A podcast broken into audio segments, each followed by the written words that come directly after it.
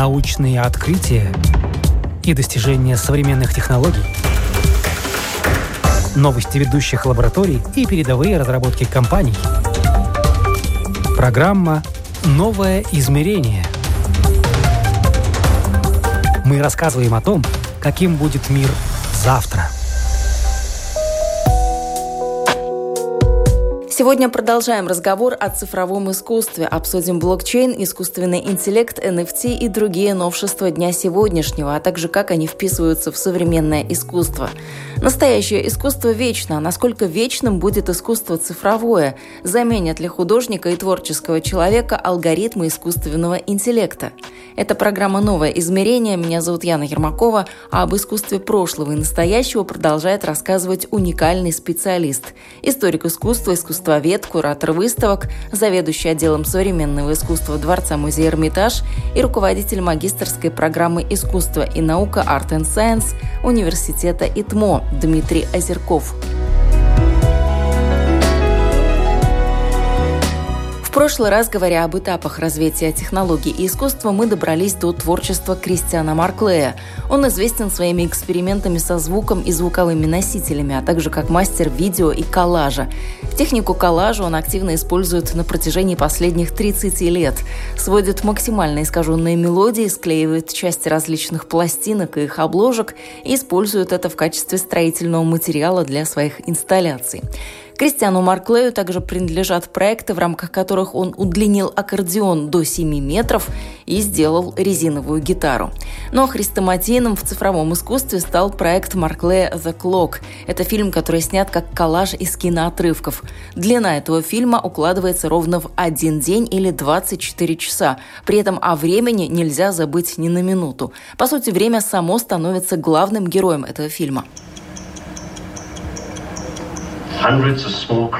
Кристиан Марклей начал собирать материал для этого титанического коллажа в 2005 году. Сначала работал по 5 часов в день, но потом по 15, когда лондонская галерея White Cube захотела представить фильм на ярмарке современного искусства Фриз Лондон. Фильм вышел в 2010 году. Для того времени он стал сенсацией. Но и сегодня, спустя 11 лет, он вызывает восхищение, как минимум. Не только своей монументальностью, но и тем, что так до Кристиана Маркле никто не делал. Этот фильм называется «Часы», и э, начинается он ровно э, в 00, и дальше через 12 часов повторяется. И фильм представляет собой э, нарезку из э, э, фрагментов фильмов, где люди смотрят на часы или где часы так или иначе присутствуют. Вот они показывают, да, вот 5 минут первого. И в это время, когда они показывают 5 минут первого, астрономическое время реально 5 минут первого. То есть этот фильм синхронизирован с реальным временем, если он начинается ровно в 12. И дальше это все идет в течение 12 часов поминутно.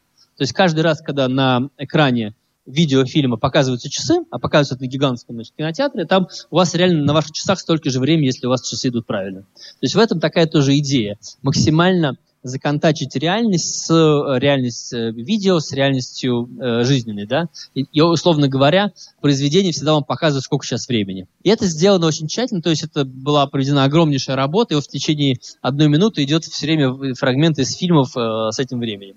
Таким образом, вот э, такая тоже отсылка к реальности интересная, игра с реальностью. Опять же, игра с кино. И художник собрал эти десятки, в общем-то, сотни сцен и разложил их по, по современному времени, синхронизировав так, чтобы они, что каждая, значит, сцена складывается в одну минуту. Вопрос о новых технологиях в искусстве. Да, здесь вроде бы ничего э, оригинального человек не придумал, в то же время никто до, до, до сих пор этого так не делал. Творческие люди из мира цифрового искусства почти всегда творят с размахом, в прямом смысле слова. Вспомнить хотя бы 2013 год и знаменитого Филиппа Парено. Он не только задумался над тем, как сделать выставку, которая бы полностью управлялась компьютером, но и воплотил свою идею в жизнь. Свой проект он развернул в творческом пространстве мечты парижском Пале де Токио, а это 22 тысячи квадратных метров идеальной музейной архитектуры 30-х годов прошлого века, с десятками залов, лестницами, проходами и потайными комнатами. Филипп Парено оказался первым художником, кому эта красота досталась целиком. Впервые за новейшую историю музея, вся территория была отдана под одну единственную ретроспективу. Парено превратил это пространство в тотальный визуальный аттракцион и создал настоящее приключение для зрителя от первого до последнего шага. Компьютер зажигал лампочки, включал музыку, играл на механическом пианино, сыпал пепел из-под потолка, э, включал какие-то кадры на экране, огромный Пале де Токио был э, весь связан со всем этим. Здесь был, было видео про э, знаменитый автомат, который, французский автомат, который пишет э, буквы. Вот его механизм здесь показывается, тоже такой прозрачный экран. И это была история, то есть вы шли по такому невероятному пространству гигантского Пале де Токио в Париже, и э, не понимали, вообще нет людей, не понимали, как все устроено. Мы доходили в такую библиотеку, потом неожиданно шкаф поворачивался, оказывается, еще в какой-то комнате. Э, все было таким образом механизировано, и постепенно мы приходили к гигантскому компьютеру, который управлял всем этим. Становилось понятно, что за всем этим миром стоит, в общем, такой огромный компьютер, который просто рулит всем пространством. Это история про то, как сделать э, некий мир совершенно автоматическим. И эта автоматика, она, э, тема автомата, э, робота присутствует всегда э, в искусстве. В данном случае вот целая выставка создана таким роботом, и об этом шла речь. Но в данном случае как бы карты открывались, становилось понятно, что в итоге это все рулиться неким, неким роботом. А, вот, то есть идея такой гигантской пространственной инсталляции, сделанной совершенно специально для конкретного пространства. Вошел в историю искусства и другой эксперимент. Его на 58-й биеннале современного искусства в Венеции представила итальянка Лара Фаворетта. Вход в павильон она окутала облаком и напустила водяной туман весь павильон Биеннале был закутан дымом, пускался такой вот как бы дым, и речь шла о том, что вот тоже некий робот, в зависимости от количества людей, выпускал определенное количество этого водяного пара, который окутывал э, павильон, как бы сливая его э, с окружающей действительностью. Тема вид, видимого и невидимого, то, что можно э, сделать, э, увидеть, почувствовать, и то, что нельзя. С одной стороны. С другой, э, несколько механизмов. Э, мой любимый художник английский Аниш Капур сделал такую пушку из воска. Собственно, такие восковые снаряды. Специальный человек подходит к этой пушке и закладывает туда такую восковую бомбу. А дальше пушка эту бомбу растапливает, делает воск мягким и дальше стреляет его в противоположную комнату. А произведение искусства создается в, как бы каждые пять минут, когда этот выстрел производится. И в итоге вся эта комната обстреляна воском, все этим воском э, запачкано, и произведение так и называется «Выстрел в угол» с помощью пушки. Военной тематики в искусстве много. Почему? Это отдельная большая история. Но что касается антивоенных работ, то интересно тут произведение американского дуэта Дженнифер Аллора и Гильермо Касадилья. Свою инсталляцию они представили в 2011 году в павильоне США на 54-й Венецианской биеннале. Художники иронически совместили разные темы – деньги, милитаризм, спорт и искусство. Аллора и Касадилья представили два проекта – «Банкомат» под подключенный к церковному органу, играющему случайную пьесу каждый раз, когда посетитель вставляет в банкомат карточку. И второй объект – настоящий работающий танк, перевернутый гусеницами вверх и превращенный в беговую дорожку. Это реальный танк, который поставлен на попа, и на котором э, установлен такой тренажер, и э, на, на этом тренажере бегут знаменитые американские легкоатлетки, э, каждый раз новые, вот они специально приехали сюда, чтобы выступать таким образом. Идея, э, с одной стороны, антивоенная, с другой стороны, все равно имперская довольно сильно, потому что чем огромный танк, который находится в Венеции, это довольно большая история. Track and Field называется эта работа. Тема каких-то механизмов, понятных или непонятных. Танк – это что-то довольно а, простое и понятное, тем не менее создает особый образ. С помощью, а, что здесь тоже важно, вот это подлинность, настоящий танк, настоящая пушка, которая делает этот бум, а, настоящий механизм, и вот эта механистичность очень важна. Здесь поэтому тоже как бы технологии такие естественные, а не виртуальные. На той же 54-й биеннале отличился и французский художник-концептуалист Лорис Грио.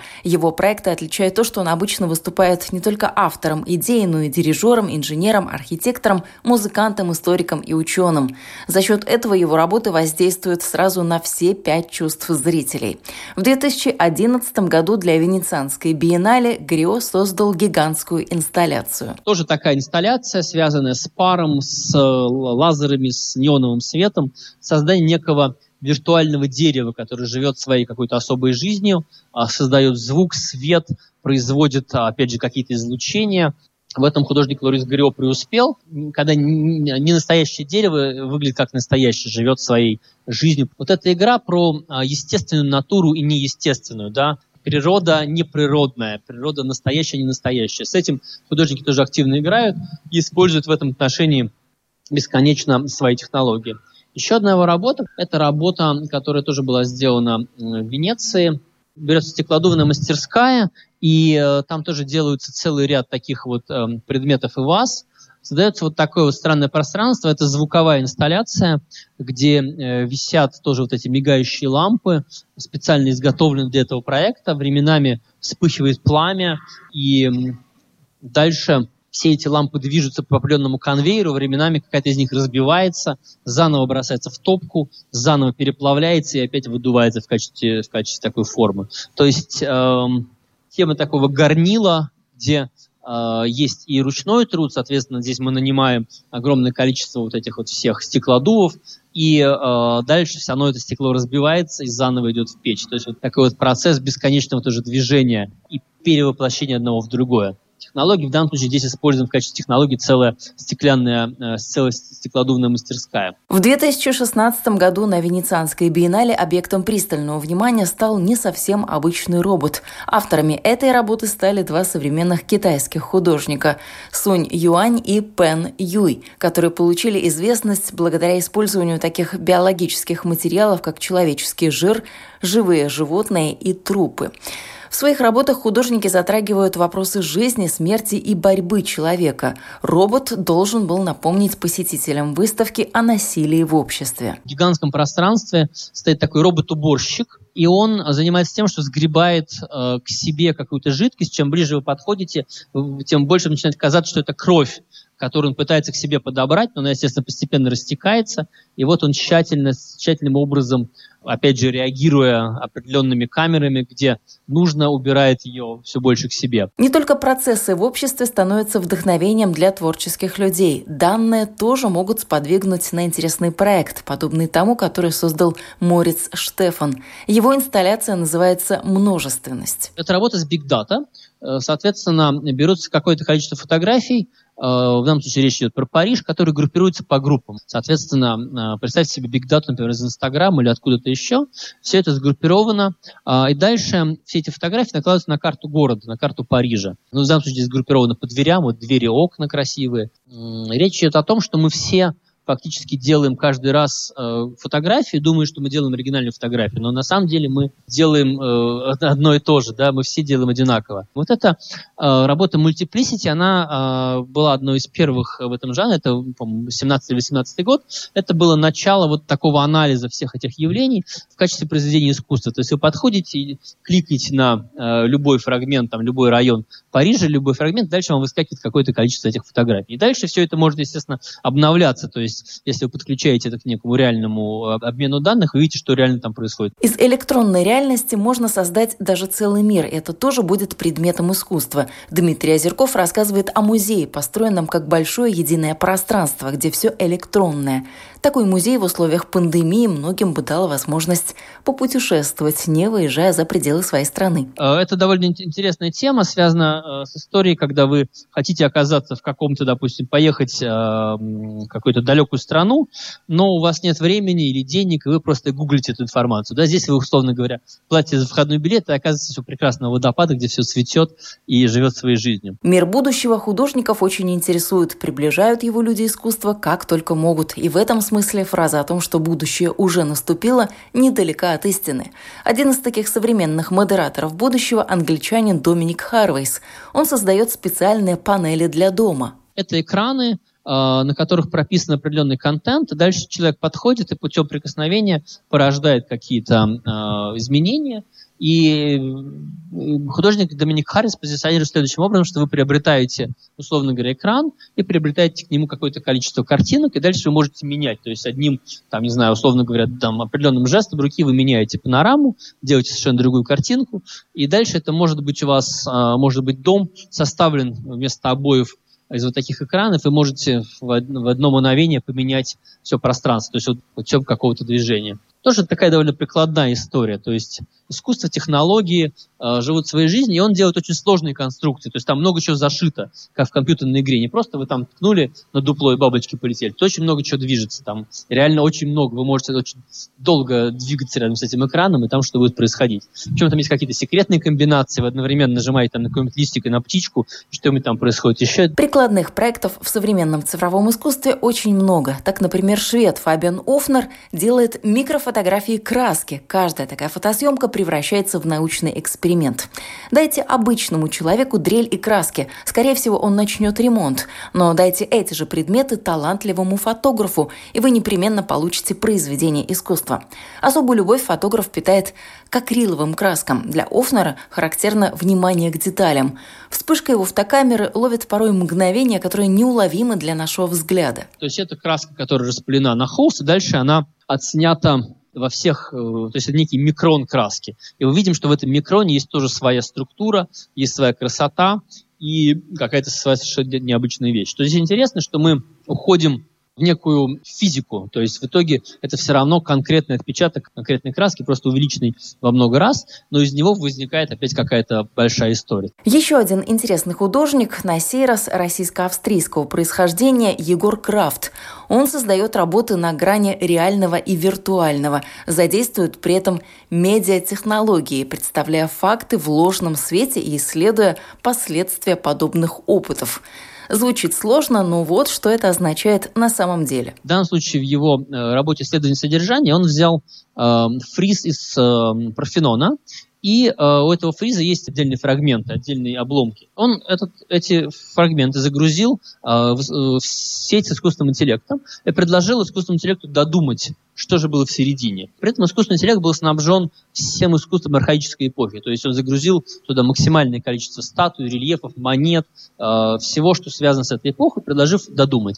А вот искусственный интеллект начал вот этому, он понимает, что здесь есть конь, начал этому коню рисовать какую-то гигантскую гриву, как будто бы этот э, человек едет на жирафе, да. В данном случае мы понимаем, что, скорее всего, нет, не может ехать на таком высоком звере. Но, с другой стороны, вот что-то в этом, э, в этом тоже есть, и мы можем дальше об, это, это, об этом говорить и на эту тему рассуждать. То есть в данном случае искусство, которое э, спорит с реальностью, с каким-то со здравым смыслом. И здесь открывается нам большая история про, в принципе, э, искусственный интеллект и про все вот эти нейросети, которые сейчас активно э, существуют. Кстати, часто то, что порождает искусственный интеллект, кажется не таким уж и странным в сравнении с тем, какие порой бессмысленные проекты создают реальные художники. Чего только стоят одни лишь фильмы Мэтью Барни. Этот видный представитель современного искусства США работает в жанре перформанса, скульптуры, рисунка, видео и не только. Похожая творческая личность с нестандартным взглядом есть и в России – Саша Пирогова. Безумные фантазии обоих производят крайне странное впечатление, но есть и более сложно сочиненные художники. Уильям Кентридж, например. Кентридж – это художник из Южной Африки, который создает такие сложные инсталляции, пространственно э, видеоинсталляции. На стульях можно сидеть, а дальше вокруг вас идет некое шествие, то есть это видеоэкраны, такие стенки, по которым э, с, э, монтируется изображение, и дальше огромное шествие движется по всем этим экраном э, до бесконечности, где есть и история китайской агитации, и агит-пропаганда, африканские реалии, э, все вместе здесь э, присутствует. Вот, и, соответственно, Уильям Кендридж – это человек вот таких шествий бесконечных. То есть здесь и пляски смерти, и какие-то танцы ритуальные, все что угодно соединено в единое странное шествие такого всемирное шествие, условно говоря, искусство как некое всемирное шествие. И с, с этим связана такая как бы мультипликационность, потому что весь фон тоже отрисован, иногда он нарисован на каких-то старых картах или чертежах, или там приходно-расходных книгах, э, тема, где тоже соединяются различные технологии. Видео, театр, кино, музыка, какие-то вот мультипликационные эффекты. Э, шествие человеческого размера, то есть эти люди остается ощущение в какой-то момент, что они где-то там за экранами идут, как настоящие э, фигуры, которые несут различные элементы. И, конечно, это все история про Платоновскую пещеру, когда вы стоите, видите там людей с шествиями, с телами. Кажется, в современном мире можно придумать все, что угодно. Однако это не совсем так, говорит Дмитрий Озерков. Просто одно логически вытекает из другого. К примеру, итальянские футуристы много внимания уделяли движению и пространству. Умберто Бачони предложил тему шагающего человека, который не просто идет, а сталкивается с пространством.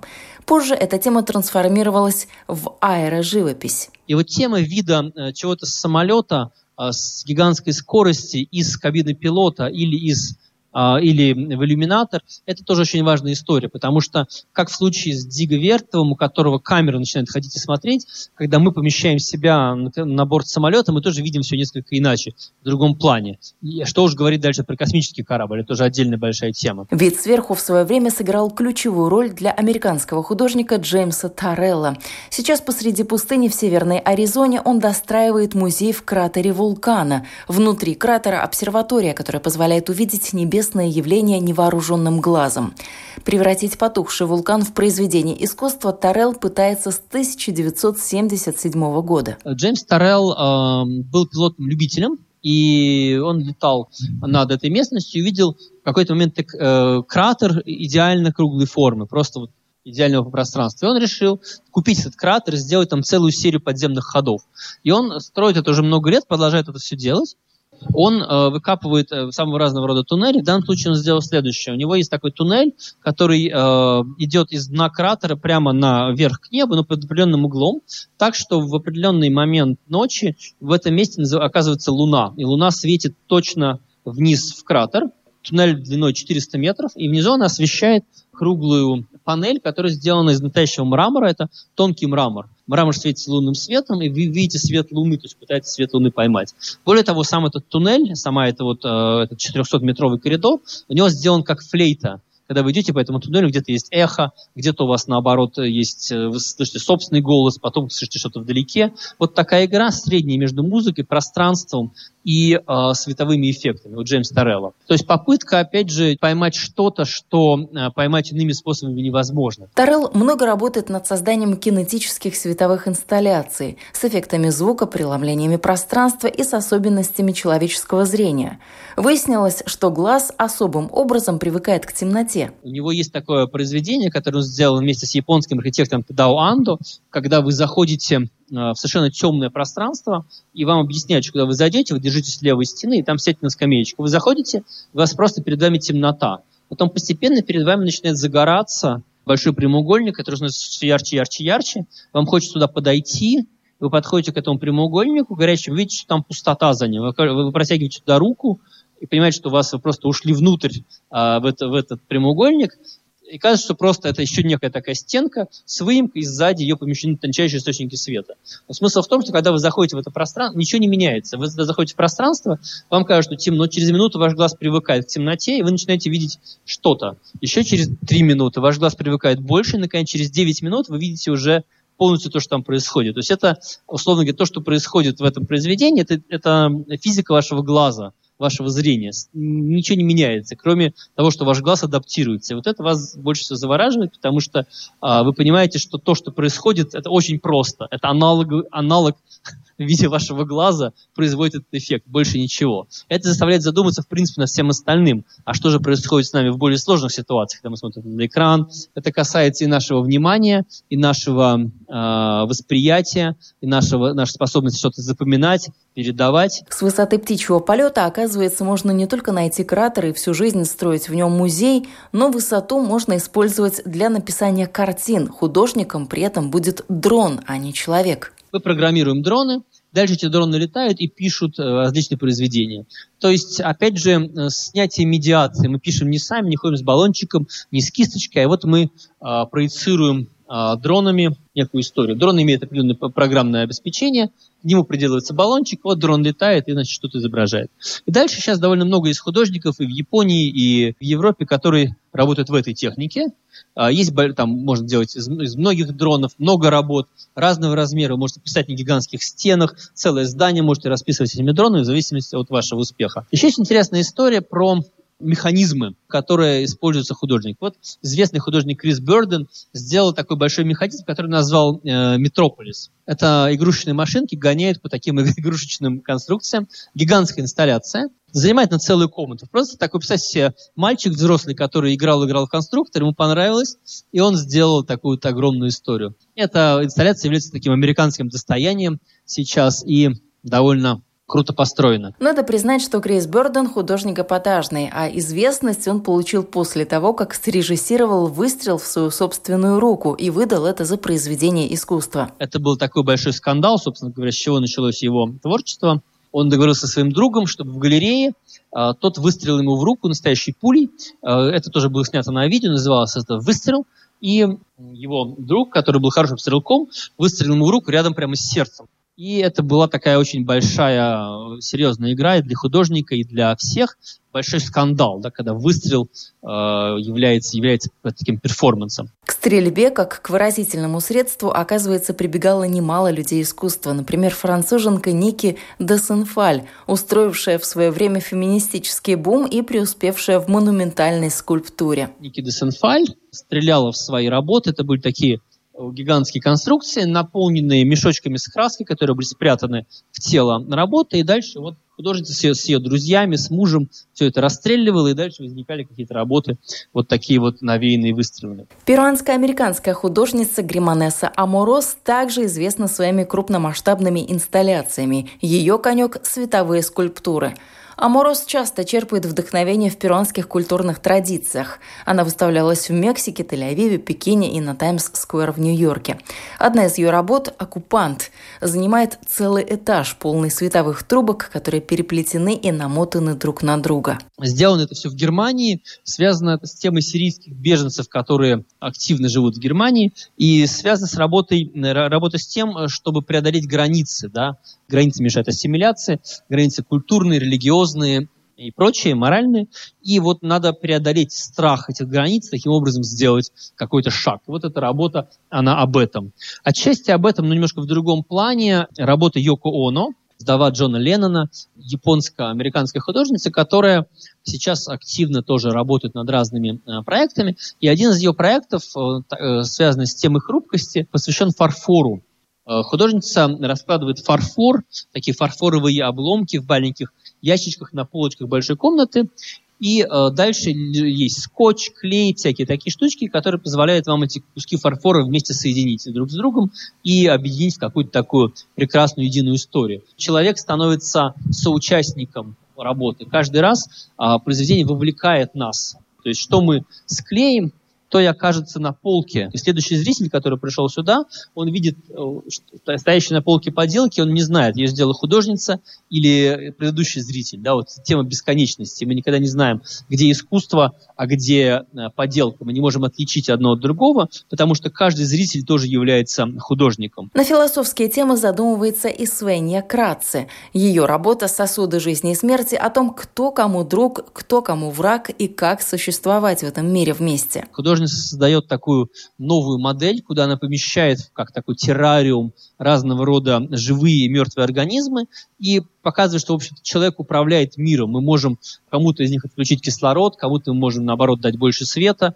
дать воду, и вот от нас зависит, как мы сосуществуем. Если э, одно направление – это взять живые организмы, поместить их произведения искусства. Другая тема, наоборот, с помощью электроники начать эти организмы генерить. Ну вот первая э, работа в этом отношении, 1987 год, Уильям Латтом, который на оборудование IBM создает такие первые отрисовки трехмерных растений. Говоря о технологиях и искусстве, нельзя не вспомнить про виртуальную реальность. Всем хорошо известна дополненная маска Тобиаса Кляйна. Художник создал пространство в виртуальной реальности, в котором человек видит летающую вокруг себя маску. Маска при этом постоянно меняет выражение лица то она похожа на какие-то африканские истории, то на какие-то фантастические фильмы, то на что-то еще. И это вот история про такие постоянные смены идентичности. Сегодняшний человек и сегодняшнее искусство очень много думает про идентичность. Кто я? А, я художник, я человек, я профессионал, я неуч, я смертный, кто я? Вот этот кто я, это очень как бы важный вопрос для всего 21 века. И у человека 21 века есть много разных идентичностей. В каждой новой ситуации он может быть кем-то другим. Это знаменитая метафора про 20 век, что только сейчас вы можете быть утром пассажиром Uber, а ночью водителем Uber. Да? То есть вы можете быть и тем, и тем вплоть до противоположности. Это касается всего. Вы можете быть зрителем на выставке и э, художником. Вы можете быть э, зрителем на концерте и музыкантом в каких-то разных ипостазиях. И вот эта тема амплуа, его спортсмен. Это отдельная большая вообще история про 20 век, а, про 21 век, э, про то, кто мы, когда э, и где являемся. Тему идентичности в своих работах затрагивает и Марта де Менезес. Португальская художница и биолог создает скульптуры из белков и изменяет рисунки на крыльях бабочек и не только. Она э, стала изучать взаимодействие мухи, дрозофилы, и бактерии вальбахии. А бактерия вальбахи помогает мухе дрозофиле оставаться э, практически незаразимой да, бактерия спасает э, эту муху, в общем, дает ей выжить самой, при том, что муха может переносить заразу. И вот эта история про некий симбиоз, который используется вот в таком минимальном, а, банальном а, виде, э, художница использовала э, в том числе как некую метафору, в принципе, про симбиоз в человеческом обществе, да, как человек помогает друг другу, с одной стороны, люди как помогают друг другу, а с другой стороны, как, эм, что в человеке помогает э, ему быть тем, кем он является, да, какие там, э, условно говоря, бактерии, какие проблемы помогают человеку быть тем, э, кем он есть. Как коммерциализировать цифровое искусство? Сегодня ответ на этот вопрос прост как никогда. Продается и покупается все, что только можно и даже нельзя себе представить. Показателен в этом отношении коллектив Obvious. Это ребята, которые э, стали первыми, кто продал э, на аукционе настоящего искусства, искусство, созданное нейросетью. Они загрузили в нейросеть большое количество портретов 18 века, 18-19 э, века, и дальше э, нейросети сказали, обработай все эти тысячи портретов и выдай какие-то свои портреты на своем основании. Нейросеть портреты выдала, а дальше э, все эти портреты были загружены в другую нейросеть, и эта нейросеть уже сказала, да, этот похож, этот не похож. То есть те несколько портретов, на которые нейросеть выбрала, уже вторая нейросеть, что они пропустил их как портреты реальные, не созданные нейросетью, они попали дальше вот на выставку, они были распечатаны, то есть э, нейросеть не, не поняла, что это не настоящий портрет, да? а портрет, созданный другой нейросетью пропустила. И вот этот момент состязательности нейросетей э, привел к тому, что вот эти работы были показаны, э, выставлены, но дальше случилось самое необычное. Случилось то, что э, распечатки этих работ попали на художественный аукцион, по-моему, Кристис, и были проданы там за 420 тысяч долларов. Это был большой просто скандал два года назад, потому что обычно на аукцион Кристи, Сотбис, они продают э, как бы нормальное искусство, да, созданное руками, не созданное каким-то компьютером. Это был такой просто флажок, когда стало понятно, что компьютер э, может создавать произведения, которые вот, тоже становятся предметом продажи, покупки, причем за такие большие деньги. А деньги и впрямь не шуточные. Взять хотя бы самые громкие случаи. Граймс, певица и жена Илона Маска, свою коллекцию цифрового искусства под названием War Nymph продала почти за 6 миллионов долларов. Экс-звезда бейсбола и художник Мика Джонсон всего за сутки продал свои произведения искусства за 2 миллиона долларов. Ну и в этом списке диджей Джастин Блау. Он продал с помощью NFT свой альбом за 11,5 миллионов долларов. NFT – это рынок невзаимозаменяемых токенов. Проще говоря, это такой способ снабдить цифровое произведение уникальной подписью, чтобы затем торговать им, как будто это физический объект. NFT стал настоящим феноменом в мире криптовалют и в мире искусства. За 2020 год рынок такого цифрового искусства вырос до 250 миллионов долларов, то есть в 4 раза по сравнению с 2019 годом. И все это только за счет того, что художники со всего мира стали продавать иллюстрации, видео и гифки своего авторства на специализированных площадках, поясняет основатель VART Анастасия Глебова. NFT это, в принципе, да, если уходить от такого очень технического определения, это механизм, который позволяет подтвердить свою собственность на произведение, которое, соответственно, по ссылке привязано к этому токену. А в чем его основное преимущество? Это то, что это произведение всегда под рукой. То есть в отличие от физического произведения, которое вам нужно где-то выставлять, транспортировать и так далее – вы можете в любой момент, да, соответственно, там, любой компании, скажем так, предъявить и сказать, вот видите, я там владелец этого мема или, например, вот этой цифровой работы. А, и это решение да, вот, набрало такой огромной популярности именно в 2021 году, хотя оно в целом не революционно, да, еще с 2017 года этот рынок постепенно развивался и действительно воспринимается в первую очередь как простое и доступное подтверждение права собственности на цифровой актив – что в свою очередь уже открывает да, какие-то дополнительные возможности для, для коммерциализации. Попробовать что-то продать, а также заработать на всем этом может абсолютно любой. Достаточно загрузить свою работу на платформу и ждать клиентов или же что-то удачно купить, говорит основатель Дизартив Ольга Дворецкая. Ну, средняя цена цифрового художника, такая средняя покупка, полтора эфира это, в принципе, то же самое, что и молодой художник на обычном рынке. 2000 там, с половиной долларов. Для сравнения, это в 10 раз больше, чем средний чек на цифровое искусство около года назад, когда в зависимости от платформы он варьировался от 200 до 300 долларов. Вы слушали программу «Новое измерение». Я, Ян Ермакова, прощаюсь. До новых встреч в эфире.